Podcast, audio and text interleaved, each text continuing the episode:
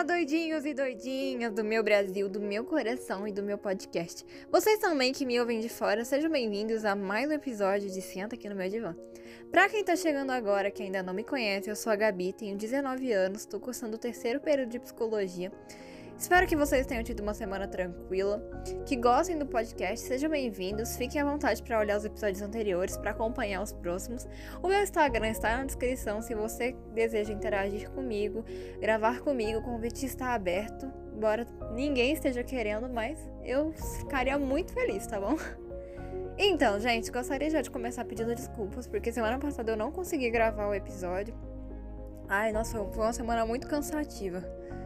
E aí eu não resolvi quase nada naquela semana, então eu não consegui fazer. Então vamos lá. O episódio de hoje tem o tema de Para onde o amor vai? Sim, é sobre o amor.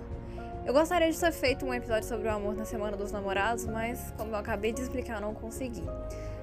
Para onde vai o amor? O que é o amor, afinal de contas? Que sentimento misterioso é esse que acomete as pessoas, que deixa a gente parecendo doentes? Platão falava já e muito antigamente que o amor é uma espécie de doença mental Parece que a gente fica meio abobado mesmo quando tá gostando de alguém, tá namorando, não sei. Parece que a gente perde um pouco das nossas funções cognitivas. A sensação parece que é essa, né? Mas trazendo agora um pouquinho para o nosso episódio, o amor ainda existe? É a pergunta que muita gente tem e é a pergunta que não quer calar. O amor, em tempos modernos, em tempos contemporâneos, o amor ainda existe? Bom, casamento sempre foi contrato social. Você casa por diversos motivos, por, por amor, para resolver questões financeiras, para questões sociais. Antigamente os casamentos eram arranjados, eram pura e simplesmente contratos sociais, eram arranjos financeiros. As famílias uniam os filhos para aumentar ainda mais os bens, a fortuna. Eram comuns casamentos entre pessoas da mesma família, entre primos, para que a riqueza permanecesse dentro da mesma família. Hoje em dia a gente sabe que isso não é tão comum. Quando acontece de primos se casarem, é porque eles se gostam. Dificilmente é por questões financeiras. Mas a sensação que eu tenho tido, lembrando sempre que isso aqui é a minha percepção pessoal, que não é uma regra geral, é que o amor também está indo para esse mesmo lado, está virando contrato social não só o casamento, mas também o amor. As pessoas parecem que perderam aquela sensação. Não vou dizer sensação, mas o sentido. Parece que o amor perdeu o sentido de um, de um sentimento puro, um sentimento bonito, e virou um sentimento social, financeiro. As pessoas já, já não casam mais porque gostam uma das outras. E isso foi levado muito para os relacionamentos em geral, para o namoro, para as amizades, até para as amizades.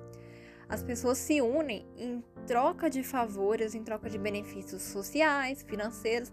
A gente faz aquele movimento do espelho. Eu vou me relacionar com determinada pessoa, isso seja em qualquer tipo de relacionamento, porque aquela pessoa tem um certo status, ela tem um certo brilho, e eu quero que isso seja trazido para mim. Então eu faço o movimento do espelho para que aquela pessoa reflita em mim, para que eu reflita ela. Seria mais ou menos isso. Para que eu também aparente ser uma pessoa bem-sucedida, uma pessoa de status, porque não vão olhar para mim, vão olhar para nós. E como ela destaca, eu vou ser levada junto pelo destaque dela. E aí é o que o Bauman fala muito bem. O amor, assim, e ele fala da sociedade como um todo, não só em relação ao amor. Tá? Estamos vivendo em tempos líquidos e o amor também está inserido. O Bauman tem um livro só sobre amor líquido. As pessoas hoje, assim, são tidas quase que como peças de roupa. A gente descarta as que não servem mais, as que já não fazem mais parte do meu estilo, não é assim que a gente fala. Eu tiro do meu guarda-roupa, eu vou lá na loja, eu compro outras. E parece que nós queremos fazer isso com as amizades, com os relacionamentos de uma maneira geral. Até tô com uma frase do Bauman aqui que ele fala que o amor é mais falado do que vivido. E por isso nós vivemos um tempo de secreta angústia. A gente não sabe o que é o amor, porque a gente teoriza tanto sobre o que é o amor. Lá no começo eu perguntei: o que, que é o amor? A gente teoriza tanto, a gente estuda tanto, a gente fala tanto sobre o amor que a gente esquece de viver o amor. Nós não conseguimos mais levar, levar perdão, para os nossos relacionamentos o amor que parece que existia há muito tempo atrás. E é curioso que se antigamente os casamentos eram arranjados, existiam relações mais puras, mais singelas do que as relações que tem hoje, que não são arranjadas. Nós escolhemos os nossos parceiros, as nossas parceiras, e a sensação que se tem é que as relações são mais frágeis, as relações são mais líquidas, as relações são mais fúteis, são mais superficiais. Como que pode isso? É, é curioso explicar isso. O Carpinejar tem um livro que, que tem esse tema, Para Onde o Amor Vai. Inclusive foi daí que eu tirei o o tema de hoje. Para onde o amor vai? Eu fico pensando para onde o amor está indo. Se antigamente os casamentos eram arranjados e parece que davam mais certo do que hoje, por que então hoje, quando nós temos livre livre, perdão, quando nós temos liberdade, me confundi, de escolher com quem nós vamos passar o resto da vida, a gente ainda ainda assim escolhe errado, entre aspas. A gente não está sabendo valorizar as pessoas que convivem com a gente não estamos sabendo nos valorizar também. É, o. Perdão, gente, é tão teórico que eu me perco aqui. O Sartre já falava sobre isso, que a liberdade é uma coisa que causa angústia. Causa angústia porque são tantas as opções que eu tenho a meu dispor, eu vou escolher só um para passar o resto da vida. E aí, às vezes, a gente se perde nessa multiplicidade de opções e acaba que leva isso para dentro da nossa relação e faz uma, uma salada de frutas ali que acaba que você não dá valor para a pessoa que você tem, porque você está pensando nas outras tantas que você poderia ter se você não tivesse escolhido essa. Para onde o amor vai é a pergunta que fica aqui hoje. Para onde o amor tá, tá indo?